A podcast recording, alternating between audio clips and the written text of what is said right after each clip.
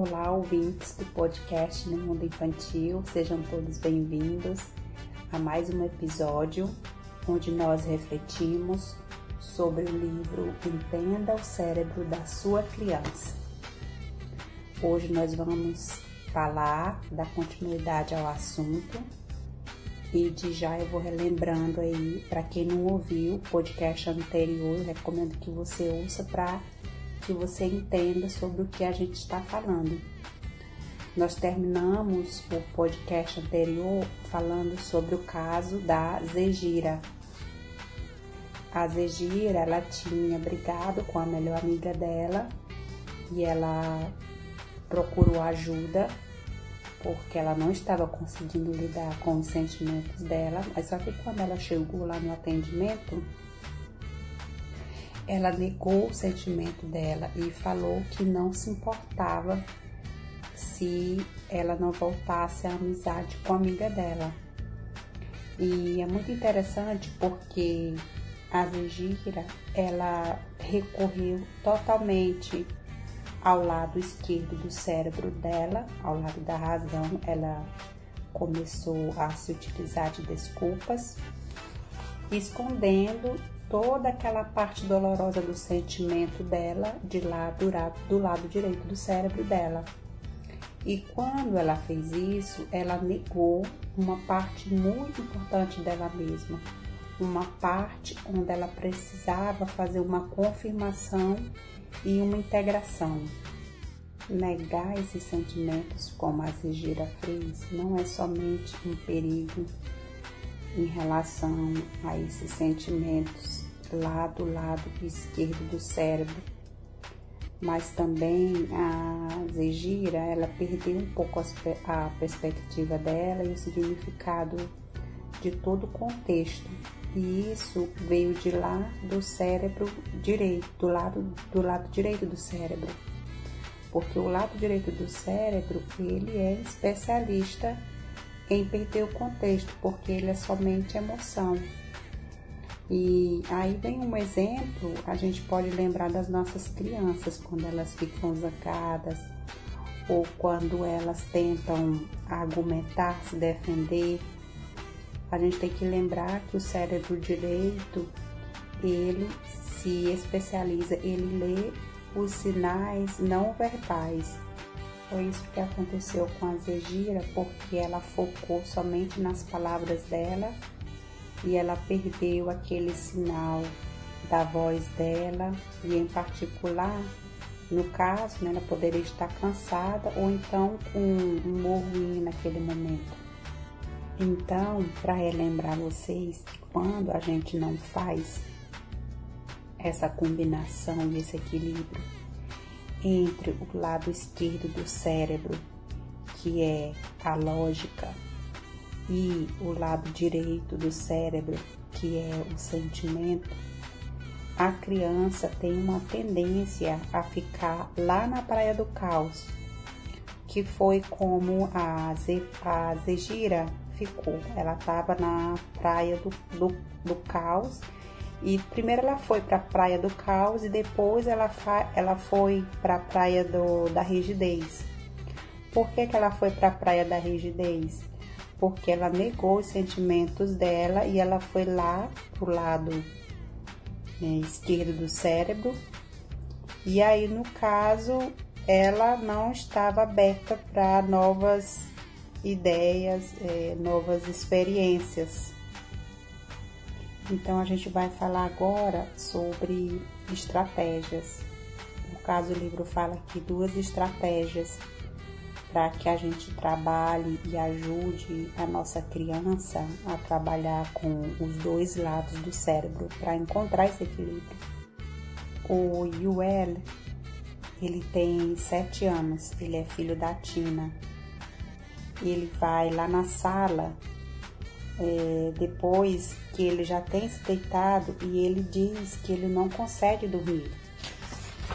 E aí ele fala muito triste e com voz nervosa: Ah, eu vou ficar louco se você não vier e me colocar na cama de noite. E a mãe dele fica surpresa com a reação dele: Ah, mas eu não sabia que você queria que eu fosse colocar você na cama. Aí ele fica ainda mais triste, né? Mais irritado. Você não faz nada divertido para mim. Eu vou ficar louco porque tem quase um ano, tem, tem, é quase um ano que eu vou fazer no próximo ano e eu odeio lições. No caso aqui, ele misturou os assuntos, né? Ele, ele aproveitou, não é que aproveitou, mas aquele momento ali que ele estava irritado, ele colocou em pauta assuntos que não tinha nada a ver com a situação. E é uma situação que acontece muito com a gente que é pai, que é mãe, né? A criança passa por uma situação ali que recebeu um não, ou que não teve aquilo que queria e ela começa a se irritar. Isso geralmente acontece com as crianças até 10 anos de idade, onde elas têm uma facilidade maior de, de explodir, às vezes por coisas bem simples, mas elas estão ali naquela disputa de querer decidir, porque já se consideram maiores, né, já sabem falar principalmente as crianças maiores, né, que já se comunicam, que já, já têm a linguagem. E elas costumam colocar outros assuntos que não tem nada a ver ali com a situação quando elas têm esse momento de explosão. E os autores justificam, descrevem essa situação como ondas de sentimentos, porque eles estão totalmente é, é, grandes, com uma intensidade maior no lado direito do cérebro e do lado esquerdo do cérebro também a parte lógica tá ali brigando os dois, né? Porque ele, ao mesmo tempo que ele explodiu com os sentimentos dele, ele colocou outros argumentos em pauta. Então aqui aqui vem uma reflexão bastante interessante, né? porque o que, que a Tina poderia fazer para se defender dessa reação dele? Ela, porque ele, o Yuel, ele deu duas reclamações. Primeiro que ele, que ninguém tinha ido colocar ele na cama para dormir. E a outra coisa que ele, aliás, são três, né? E a outra coisa que ele que, que os pais ou ela não faz nada legal para ele, que ele faz um ano no ano que vem e ao mesmo tempo que ele odeia as lições da escola. Então, a Tina poderia, por exemplo, dizer: Ah, com certeza eu faço coisa divertida para você. Respondendo aí é, o lado sentimental dele, né? Ou então ir lá para a parte lógica do cérebro dele e dizer: Ah, eu não posso fazer nada porque o seu aniversário não, não vai acontecer mais cedo. Ou então, ainda continuando lá na parte lógica, no lado esquerdo do cérebro, falar para ele: Ah, mas as lições é algo que você tem que, que fazer, não tem como fugir das lições. Então, esse tipo de resposta que é dado lá pro lado esquerdo do cérebro vai criar uma parede de tijolos no lado direito e vai criar aí uma barreira entre as duas partes, entre o lado esquerdo e o lado direito. Porque quando é, o Yuel está com todas essas sensações de tristeza e de raiva ao mesmo tempo, ele não encontra a parte lógica do cérebro dele. E a Tina, se ela for responder o lado esquerdo do cérebro dele, o Yuel não vai, o, o na verdade, ele vai achar que a mãe dele não entende ele e que ela não se importa com os sentimentos dele, se ela ficar focando só ali na parte lógica, né, tentando responder as reclamações deles lógicas, que no caso é as tarefas e que ele faz ano, e, enfim. Então, ele está no, na parte irracional do cérebro dele, ele está ali numa é, num tsunami, na verdade, né, de sentimentos na parte irracional. E aí vem o lado esquerdo dele para criar uma situação onde as duas partes perdem. E a outra coisa que é muito comum, assim, que a gente pode cometer, e talvez você já cometeu essa atitude em algum momento, é que você pode é, perguntar para a criança: Ah, mas do que, que você está falando? Ou então dizer: Vá se deitar agora. E essas atitudes também acabam freando aquele momento e criando o bloqueio na criança, né? Então agora a Tina ela vai usar uma técnica para conectar e reconectar. E essa estratégia, gente, é, é muito interessante de como pedagogicamente se encaixa com o método que a gente, com a forma de como a gente lida com a criança, quando a gente percebe que ela está tendo ali um momento de, de explosão ou de irritada ou chora que aí no caso é esse lado direito do cérebro, né, que tá com que tá dominando. O que que a mãe do Yuel faz? Ela pega ele, puxa ele para perto dela, né? E aí ela faz o carinho nas costas dele e fala com uma voz assim suave: "Ah, eu sei. Às vezes é muito trabalhoso, não é verdade? Eu nunca esqueceria você." Eu penso em você o tempo todo e eu quero que você saiba que você é especial para mim. Ela segura ele enquanto ele explica. E aí é interessante porque ele, naquele momento, ele percebe que ela está ali com ele, que ela está pronta para ouvir e que ele é especial. E aí, naquele momento, ele se derrete, ele se acalma ele começa a explicar, né?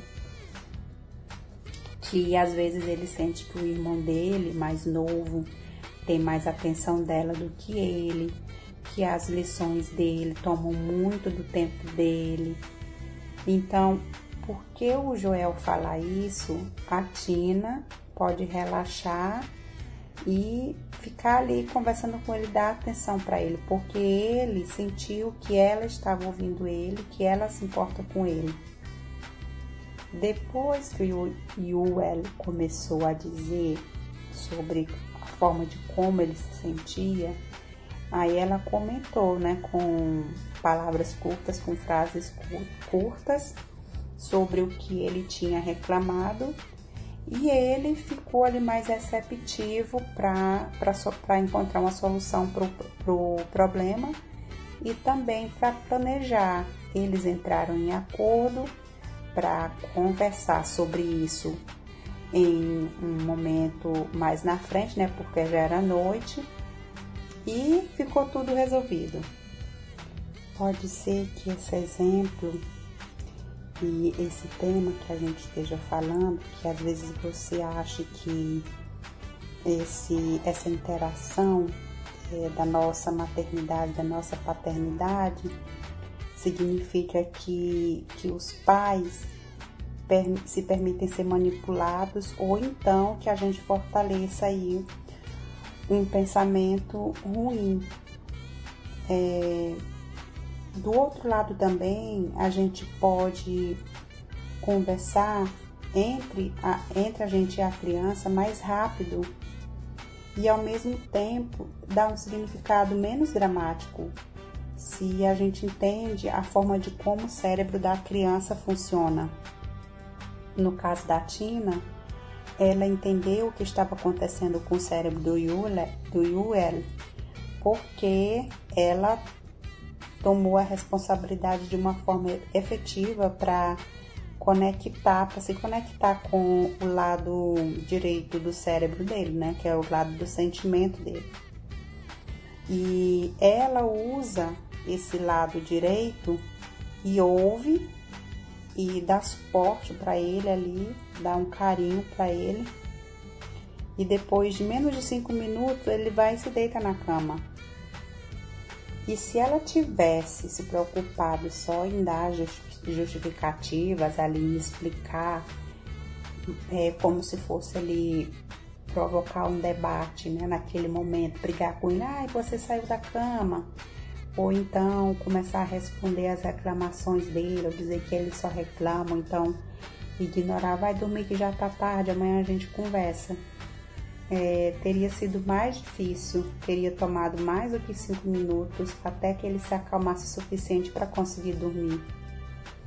O, a responsabilidade da Tina, a resposta da Tina foi mais um, uma resposta de cuidado e de, e de criação ali mesmo de mãe, né? A gente tem que pensar também no Yuel, porque o problema dele, sobre o nosso ponto de vista adulto, a gente acha que foi um pouco assim estúpido ou que não tinha muita lógica. Na verdade, não tinha muita lógica, né? Mas para ele, ele estava colocando para fora situações que ele achava que não eram certas para ele e por isso ele começou naquele momento que ele estava irritado aproveitar da situação e tocar em outros assuntos que já estavam incomodando ele. Mesmo que o Yuel quisesse ficar um pouco mais tempo ali fora da cama, a resposta que a mãe dele deu para ele em relação ao comportamento ou às reações do lado direito do cérebro dele foi o mais efetivo, porque ela não só encontrou as necessidades dele de conexão, que era o que ele estava mais precisando naquele momento, ele precisava colocar para fora o que ele estava sentindo em outras situações também, mas também ela conseguiu que ele fosse para a cama de novo então ela não competiu ali com aquelas, aquelas ondas emocionais que ele estava tendo, mas ela foi diretamente responder é, o lado direito do cérebro do, do Yuel. Então, com esse exemplo, a gente pode chegar ao entendimento de que quando a criança está irritada, zangada, triste, chorosa, a parte lógica nunca vai funcionar primeiro. O que vem primeiro, o que nós devemos tentar responder primeiro, é a parte direita do cérebro da, da criança, a necessidade dela, sobre o que, que ela está falando em relação aos sentimentos dela. E essa conexão emocional é chamada de entonação que é a forma de como a gente tem um contato profundo com a outra pessoa ou com a ou, ou com a nossa criança, né? Para que ela se sinta, se sinta entendida. Quando nós pais fazemos isso com a criança, nós começamos a dar essa, esse tom de união entre a gente e a criança e esse método é chamado do método conectar e reconectar, porque primeiro você se conecta com a criança, você cria aquele aquela ligação com a criança para que a criança perceba que você está entendendo ela, que você enxerga ela, que você quer saber o que está acontecendo com ela, não perguntando, né, mas como foi citado no exemplo, né? Conversando com ela, dando atenção para ela. E aí depois você reconecta, aí que você vai trabalhar a parte racional da criança, conversando, dependendo da situação, que pode ser resolvida ali na hora ou pode ser resolvida depois. Nós adultos, nós temos essa cultura de tentar resolver um problema usando palavras lógicas, mas a gente deve lembrar que com a criança funciona totalmente o oposto. Com a criança e com o adolescente, primeiro você trabalha a questão emocional para depois tentar resolver o problema. Não importa o que a gente pensa sobre aquela reclamação da criança. para gente pode ser uma reclamação sem nexo, sem sentido, ou uma reclamação ou uma situação que ela tá ali falando, colocando para fora que você acha que não é muito importante, mas para a criança é importante e é real. A gente precisa lembrar que a criança, ela tem o lado direito do cérebro com uma tendência maior, mais forte do que nós que somos adultos porque nós que somos adultos já temos aquele equilíbrio, já conseguimos lidar com as duas partes do cérebro, com o lado direito e o lado esquerdo. É, a gente já consegue aí é, equilibrar é, a nossa razão e a nossa emoção. Nem sempre é fácil, mas a gente acaba conseguindo. Mas para criança não funciona assim.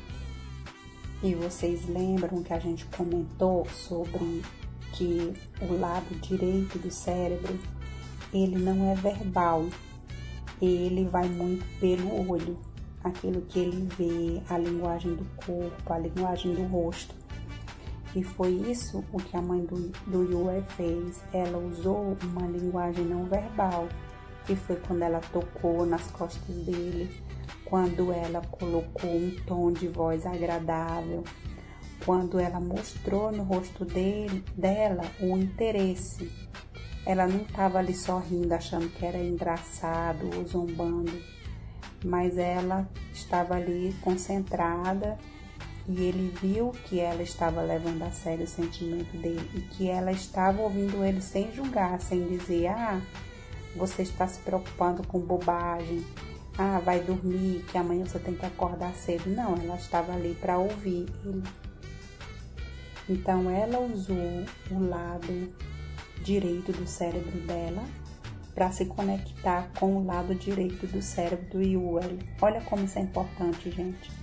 Então, quando você for lidar com a sua criança, coloque um pouco de sentimento, amor, carinho, atenção, compreensão, paciência. Isso eu já repeti em vários podcasts, inclusive quando a gente estava falando sobre autoestima, autoconfiança, de como isso é importante. E agora só, a gente só confirma nesse podcast que a gente está falando so, sobre o cérebro, né? Essa importância do nosso comportamento com a criança.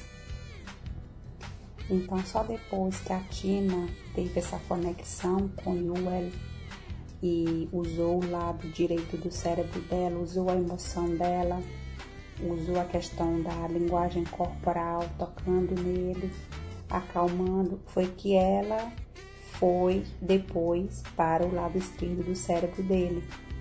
Quando ela começou a explicar para ele como ela se esforça, para fazer as coisas corretas é, em relação a ele. É quando ela prometeu colocar ele na cama quando ele fosse dormir. E junto com ele, ela colocou ali traçou estratégias para o próximo aniversário dele e também ela conversou sobre como ela poderia fazer as tarefas da casa dele, de, da, da escola no caso, né? Mas de uma forma mais divertida. Então, pelo fato dela ter conseguido se conectar com ele, o, do lado direito do cérebro dela com o lado direito do cérebro dele, foi mais fácil ela se conectar com, com o, cérebro, o lado esquerdo do cérebro dele e discutir o problema de uma forma racional. Quando ela fez isso, ela permitiu que o Yuel usasse as duas partes, os dois lados do cérebro, para que houvesse ali a integração e também que houvesse uma coordenação, uma ordem ali no, nos pensamentos dele e na, também na questão lógica. É claro, gente, que esse método de conectar e de reconectar nem sempre resolve o problema. Tem situações onde a única solução quando a criança tem um momento explosivo é simplesmente deixar a criança se acalmar e depois seguir a vida adiante. Ou então, às vezes a criança tá, não precisa de um diálogo, ela simplesmente precisa satisfazer as, as necessidades dela básicas, como por exemplo dormir, comer, que são assim algumas situações bem, bem de praxe que a gente pode falar, né?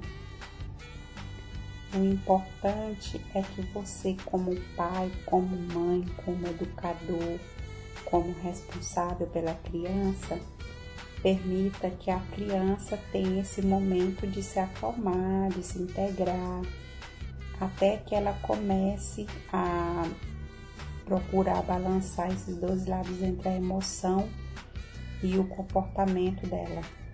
Isso não quer dizer também, gente, que a gente vá concordar, tipo, dar um sinalzinho de ok com a mão quando a criança começar a se comportar de uma forma inadequada, quando ela não quiser respeitar regras, quando o comportamento dela assim não for adequado, for desrespeitoso, né? Não, não é porque a gente sabe que o lado esquerdo da criança é quase ali fechado, né? Quase bloqueado quando a criança tem essas crises de crises emocionais muito fortes ou quando os sentimentos dela estão ali à flor da pele, a gente não pode permitir que a criança se comporte de qualquer forma, né? Que ela machuque alguém, que ela jogue as coisas.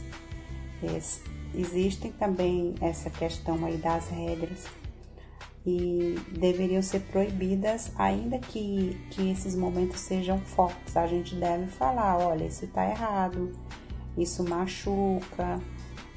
E os autores falam aqui, recomendam que existam as regras também, né? Que a criança não pode fazer tudo o que quer só porque a gente sabe que o lado emocional dela é mais forte. Só que quando a criança tem esse comportamento destrutivo, a gente tem que retirar essa criança dessa situação. De alguma forma você vai saber como bloquear esse comportamento e depois, depois que a criança se acalmar, você vai conversar com ela sobre aquele comportamento que foi ruim e também as consequências do que vai acontecer, né? Como que você vai fazer para que a criança aprenda que o que ela fez foi errado, mas isso só depois que a criança tiver calma. E aí eu achei interessante que os autores voltam lá naquela questão do exemplo da praia, né?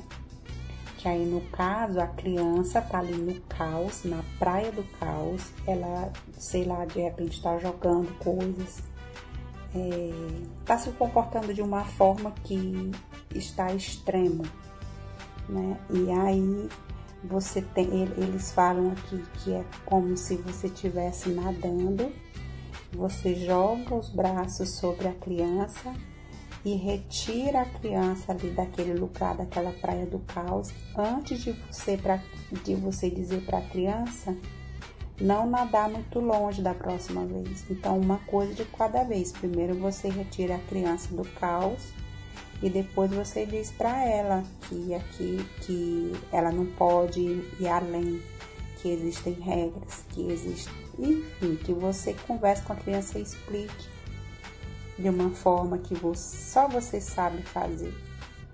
Explicar para a criança sobre aquele comportamento dela.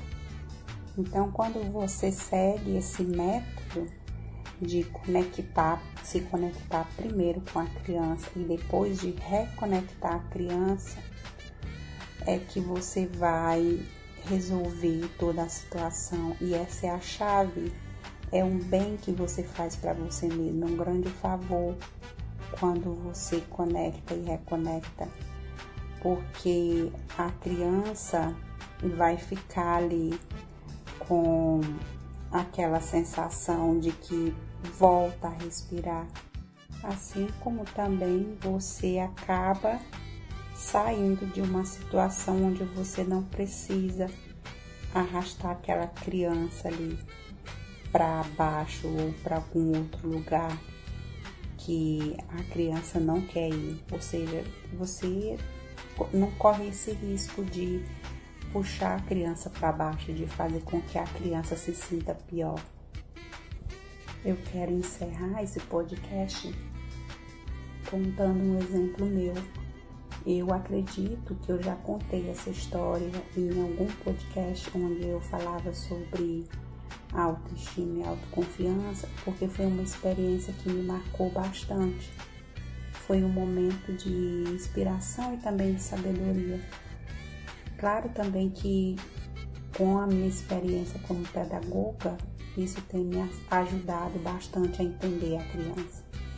Isso aconteceu esse ano, meu filho tem 13 anos e ele adoeceu uns dias na escola, uma semana inteira praticamente e as tarefas se acumularam e a professora queria que ele entregasse as tarefas. E naquele momento ele entrou em desespero. Entrou em, assim, ficou um caos em casa. Primeiro ele estava muito triste, muito calado, e depois da janta ele foi pro quarto dele e ele começou a chorar no quarto dele. E eu fui lá saber o que estava acontecendo. E aí ele começou a se maltratar, né? Falar que ele era estúpido, que ele era burro, como era que ele ia fazer para fazer aquele monte de tarefa, que ele não ia dar conta, que era muita tarefa, era muito pesado, não tinha como ele resolver, enfim, ele foi, ele estava na praia do caos, para resumir a história, né? E aí a primeira reação que eu tive foi de entender, de ouvir o que ele estava sentindo, de entender o que, que a professora tinha falado para ele. E depois que eu percebi que ele se acalmou, eu falei para ele, né, que eu entendi, ó, é, que ele tinha ficado muitos dias na escola, mas que ele não precisava se preocupar porque tinha uma forma da gente resolver o problema e a professora dele ia entender a professora dele sabia que ele estava doente. Então, quando ele se acalmou, aí a gente pegou, nós, nós pegamos, eu contei quais as lições que ele tinha. E aí nós dividimos todas as lições dele para que ele fizesse um pouco por dia. Mas ao mesmo tempo também eu acalmei ele, primeiramente falando que eu escrevi para a professora. Escrevi um e-mail dizendo que não teria como entregar todas as tarefas em um dia só e que a gente tinha dividido as tarefas. E ele ficou super calmo e resolveu tudo, resolveu entregou as tarefas e o problema foi resolvido. Eu poderia muito bem ter dito para ele se vira porque você estava doente ou então fala com a professora, enfim, jogar a peteca na mão dele, né? Pelo fato dele já ser um, um adolescente.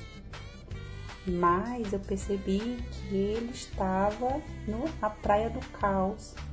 Ele precisava que eu retirasse ele da praia do caos, daquele momento de forte emoção, de não saber o que fazer. E é muito normal, gente, independente da idade, todos os podcasts que eu faço e os comentários que eu faço, não é somente voltado para a criança pequena, mas é voltado também para adolescente, tá bom? Eu espero que vocês tenham gostado desse podcast. No próximo podcast a gente vai falar sobre a segunda estratégia. Fiquem aí na curiosidade. Eu quero agradecer por você ter ficado até aqui. Eu peço que você também recomende o nosso podcast para os seus amigos que têm filhos, amigos que trabalham com educação, com escolas, é, os seus amigos, parentes também, amigos que não têm filhos, mas, mas que têm sobrinhos. Serve para todas as pessoas que convivem com criança. Não precisa ser exatamente pai ou mãe, tá bom? E também eu peço que você me siga lá no Instagram, compartilha também, envia para os seus amigos, lá tem muitos posts interessantes. Eu pego partes principais, alguns trechos interessantes do livro, mas também eu acrescento algumas coisas que eu pesquiso na internet. E também eu já comecei lá no meu Instagram, no Mundo Infantil Podcast, no meu Instagram eu comecei a fazer vídeos longos. É, esses vídeos longos eles vão ser colocados uma vez por semana, toda quinta-feira. E esses vídeos longos eles não vão se referir a esses livros que a gente está fazendo essas reflexões, mas a outros temas também muito interessantes com dicas legais. Muito obrigada e nós nos vemos no próximo podcast.